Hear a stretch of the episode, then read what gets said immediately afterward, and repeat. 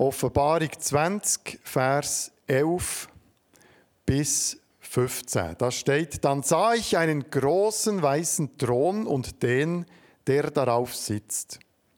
Die Erde und der Himmel flohen bis, bis zu, bei seinem Anblick und verschwanden für immer.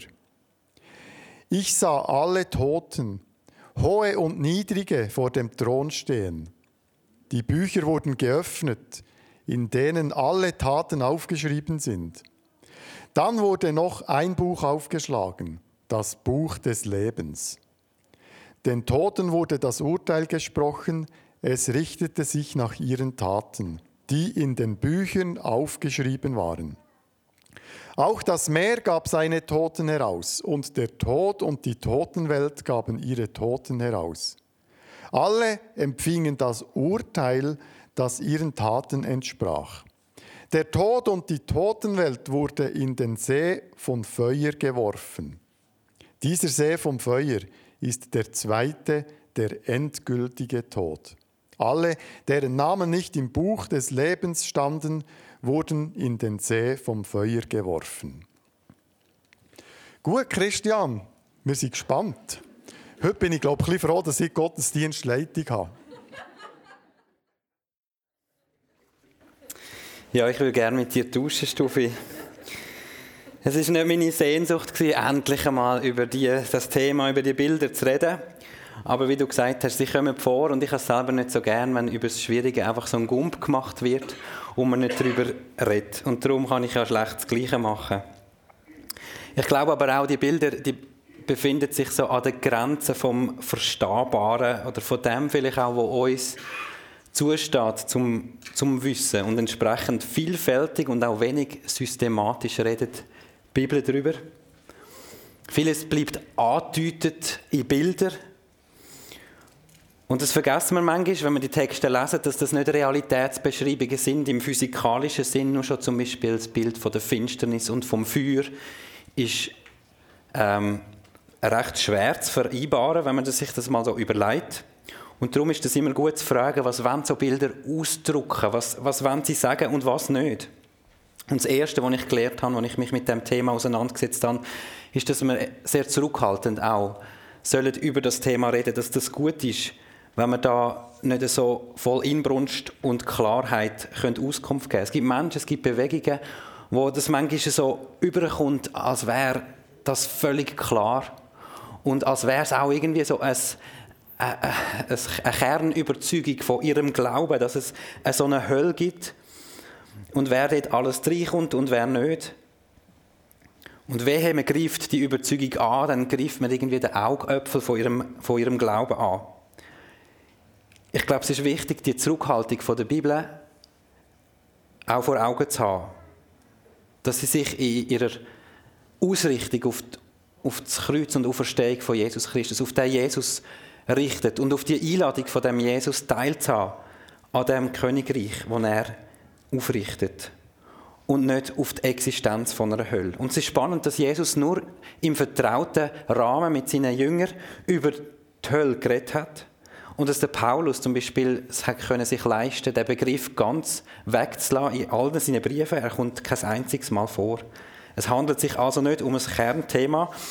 Aber das heißt nicht, dass wir nicht darüber reden sollen. Gerade der Paulus wäre wahrscheinlich der Letzte gewesen, der dem Thema ausgewichen wäre. Und oft laufen, laufen ja gerade die Themen, wo man nicht darüber redet, Gefahr so im Unausgesprochenen umso mächtiger zu werden. Und gerade mit diesen Bildern, die wir vielleicht noch im Kopf, im Kopf haben, mit diesen Illustrationen, ähm, ist das besonders der Fall.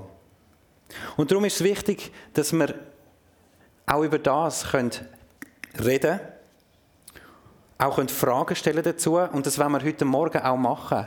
Wenn ihr eine Frage habt zu dem Thema oder zu dem, was ich wieder sage, dann habt ihr die Möglichkeit, eine Frage zu stellen. Und wir machen das wieder mit Slido. Die meisten sind ja jetzt schon vertraut mit dem. Ihr, die da sind, ihr habt auf eurem Infoblatt einen kleinen QR-Code, ihr könnt den einscannen und kommt, werdet dann weitergeleitet und könnt dort eine Frage aufschreiben. Und wir werden im zweiten Teil vom Gottesdienst ähm, eine kurze Zeit machen, wo so Fragen dann auch gestellt werden. Und ihr, die daheim sind, die jetzt zuschauen, ihr werdet den Code auch eingeblendet haben und könnt auch da eure Frage zu dem Thema deponieren. Ich würde gerne so die nächste Viertelstunde in drei Teile gliedern. Der erste Teil ich, Im ersten Teil werde ich kurz darstellen, woher der Begriff von der Hölle eigentlich kommt. Der hat nämlich eine lange Geschichte und da werden wir merken, in dieser Geschichte haben sich auch ganz viele Vorstellungen drin vermischt in, in unser Bild oder in den Begriff, die wenig bis nichts mit der Bibel zu tun haben. Dann würde ich in einem zweiten Teil ein paar Einwände anschauen, die sich so aus der Bibel heraus, aber auch aus dem Gefühl heraus, manchmal dem, dem Bild von einer Hölle als ewigen Qualort entgegenstellen. Hören, was, was gibt's denn da, was, was meldet sich da bei uns? Wie können wir dem auch Wort geben? Und zum Schluss werde ich so wie versuchen, vier persönliche Thesen formulieren, eben nicht als Weisheit letzter Schluss, ähm, sondern als Gesprächsgrundlage für den Frageteil, aber auch vielleicht als Diskussionsgrundlage für das Mittagessen von euch nachher, für den Sonntagsspaziergang oder wie auch immer ihr den Nachmittag werdet verbringen. Das ist doch immer ein guter Eisbrecher, mal mit der Frage zu platzen, du, was glaubst du eigentlich über die Hölle? Gibt spannende Diskussionen. Ich habe schon sehr spannende Abende gehabt, wo wir, wo wir über das reden können. Zur Geschichte. Im Alten Testament fällt auf, die Vorstellung von einer Hölle, die gibt es gar nicht.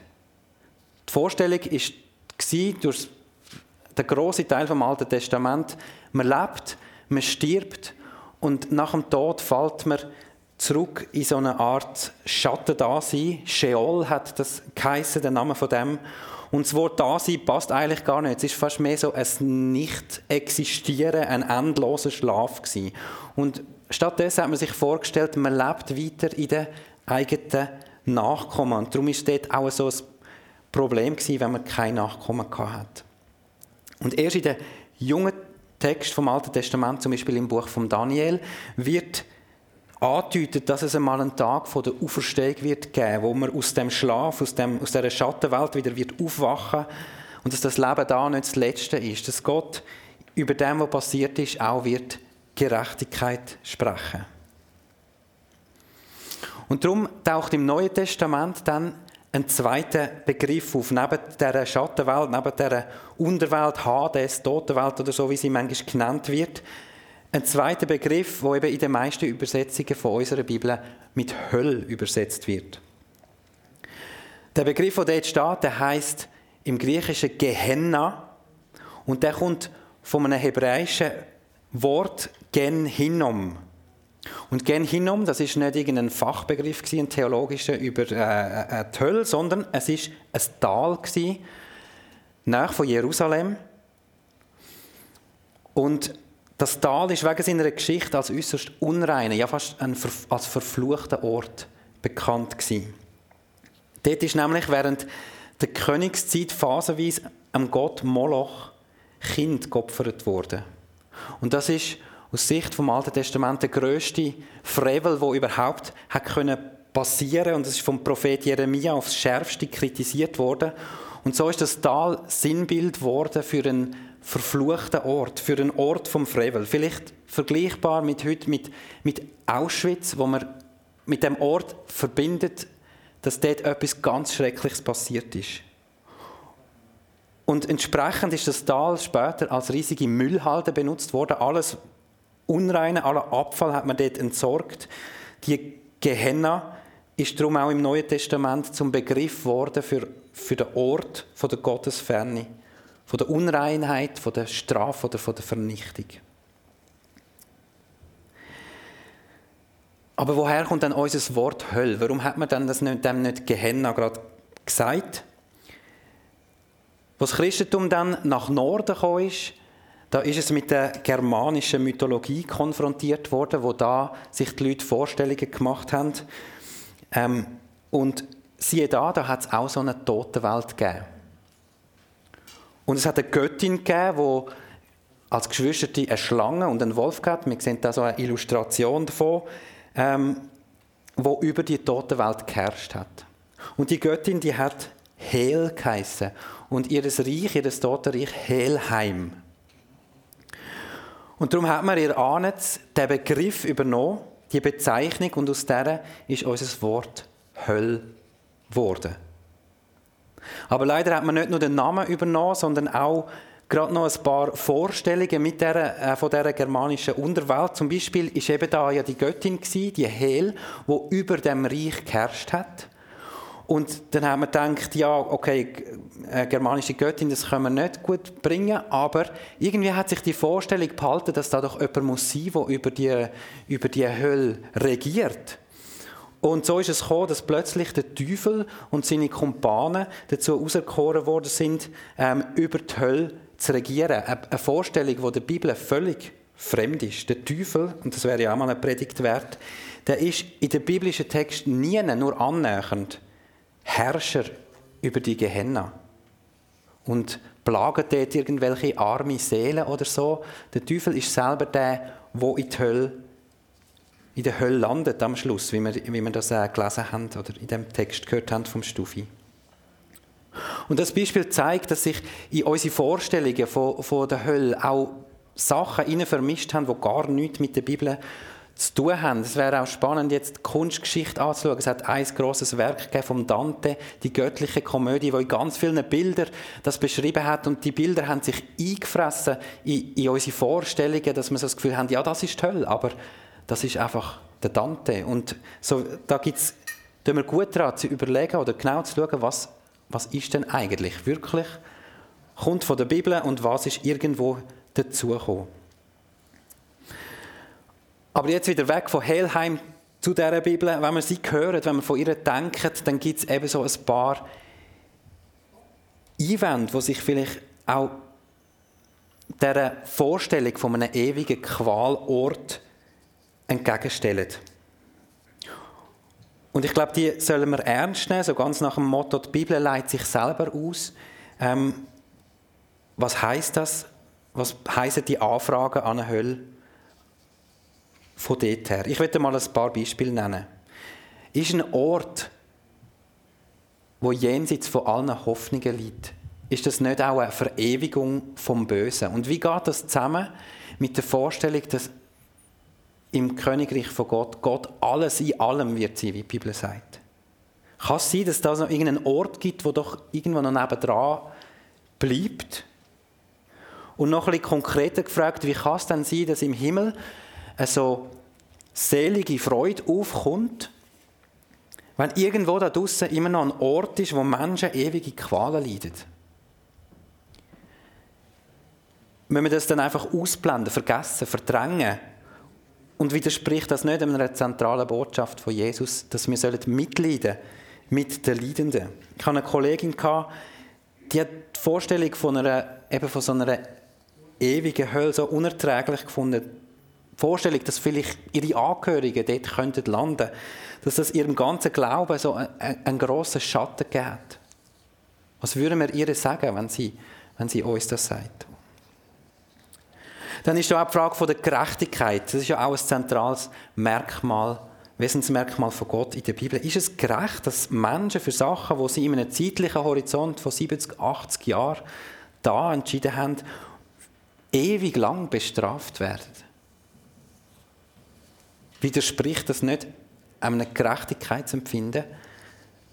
Und noch ein bisschen weiter gefragt, ist es nicht auch eine Limitierung von, von der Gnade, von der Liebe Gottes, die wir Sonntag für Sonntag singen, die, die hört nie auf, die geht weiter als bis zu den Wolken. Ist so eine Vorstellung von einer ewigen Hölle dann nicht auch ein Widerspruch zu dem, dass Gott irgendwann sagt, jetzt, jetzt ist fertig? Ich weiß nicht, wie ihr mit diesen Fragen umgehen. Ich finde sie sehr bedenkenswert und ich will sie ernst nehmen und herum will ich nicht irgendwie die Texte, die wir auch gehört haben, weichspülen und, oder weglassen oder überspringen. Wenn die Bibel davor warnt, leichtfertig zu denken, ja, am Ende da wird dann sicher alles irgendwie gut. Ich werde euch darum im letzten Teil so eine Art persönliche Überzeugung Überzeugungen formulieren, die nicht jetzt felsenfest sind, wo ich so, aber wo ich so wie einen Weg ahne durch die Fragen und Spannungen durch. Eben eine Art These, auch mit viel Unschärfe, wo ja vielleicht gut ist. Und ihr die Möglichkeit habt, zu denen auch Fragen oder Einwände zu formulieren. Die erste ist die Gerichtstexte, die Texte, wo wir hören, die reden viel mehr von einer Scheidung vom Guten und Bösen in unserem Leben als zwischen guten und bösen Menschen.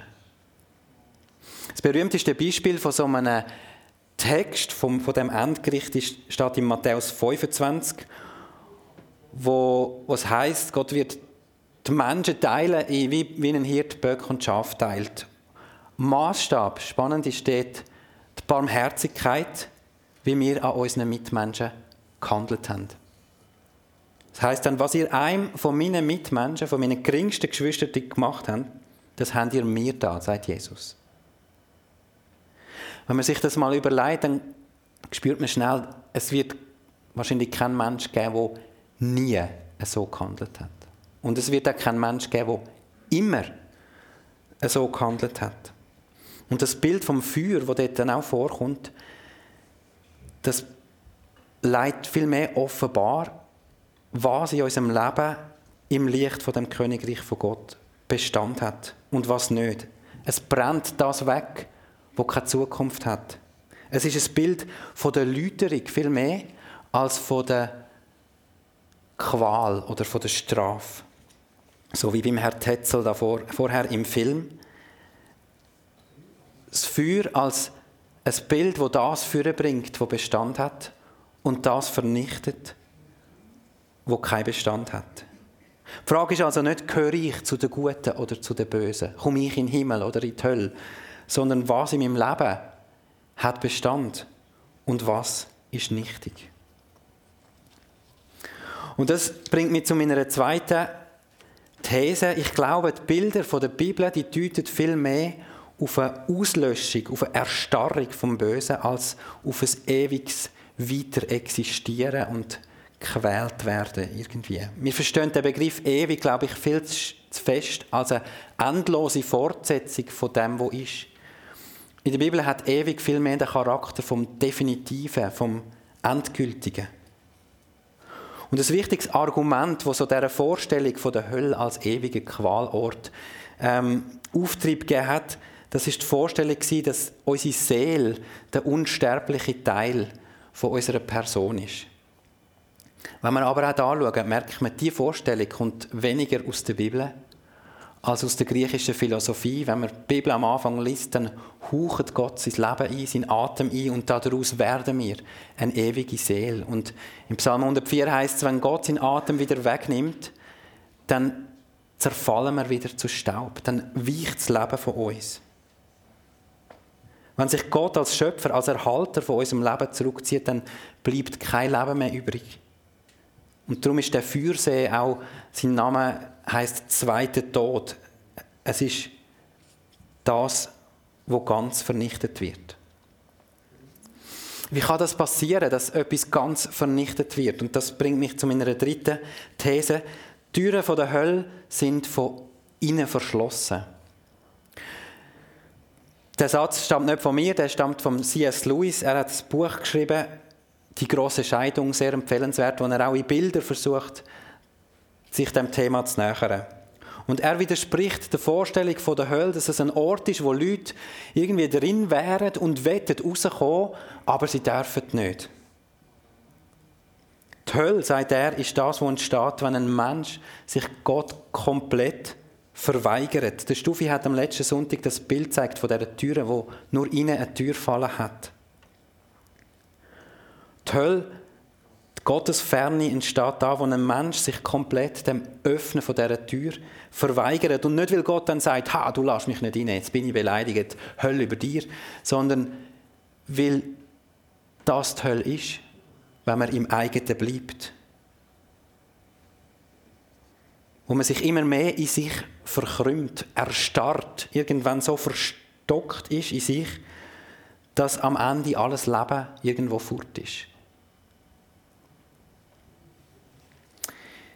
Und in das Bild passt auch das Zähneknirschen, das Heulen, das manchmal vorkommt, wo überhaupt nicht so eben das Flehen ist, ich will gerne raus und kann nicht, sondern wo ein Zeichen oder wo ein Symbol ist von der Wut, von der Verstockung, von der Verbitterung.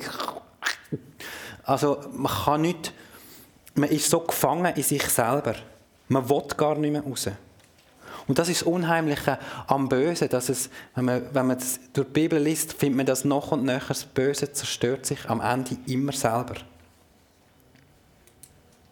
Und darum warnt die Bibel davor, hey, heute, wenn du die Stimme von Gott hörst, dann verhärte dein Herz nicht.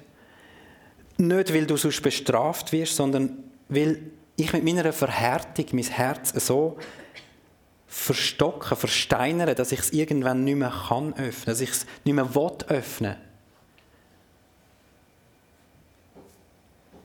Wie ein Fossil, wo mal Leben war, aber jetzt irgendwo zu Stein erstarrt ist. Und die Warnung, die glaube ich, die müssen wir auch heute hören. Wenn du die Stimme von Gott hörst, dann verhärtet dein Herz nicht, weil irgendwann ist es so hart, dass alles Leben draußen ist. Meine letzte These ist, und die passt zu dem zu der Serietitel verankert in der Hoffnung. Es muss keine Hölle geben. Die Arme von Jesus, die reichen viel weiter, als ich es je hoffen kann. In knapp zwei Wochen feiern wir Karfreitag. Wir feiern, dass Jesus an den tiefsten Grund der Gottverlassenheit abgestiegen ist, um uns aus unserer tiefsten Verhärtung, aus unserer tiefsten Verlorenheit rauszuholen. Und überall, wo ich denke, jetzt gibt es keine Hoffnung mehr, überrascht mich Jesus, dass er noch tiefer absteigt, dass er noch nicht aufgehört hat. Und das ist das an dem dunklen Thema, wo mir am meisten Hoffnung gibt, dass Gott mit jedem Menschen möge schaffen, ihn dazu zu bringen, die Tür aufzutun und das Leben reinzulassen. Das zu behaupten, dass das so sein wird, das wäre vermessen. Aber es zu hoffen, das ist mir mindestens von Jesus aufzugeben und seit Karfreitag kann niemand noch so tief im Sumpf von der Hölle stecken, als dass Christus nicht noch tiefer abgegangen wäre. Um ihn dort genau rauszuholen. Und meine dumpfe Ahnung ist, dass die Lockkraft von Jesus Christus viel weiter reicht, als ich es mir in meinen kühnsten Träumen, kühnsten Träumen könnte erhoffen. Und diese Hoffnung, die verändert auch jede Begegnung mit meinen Mitmenschen. Amen.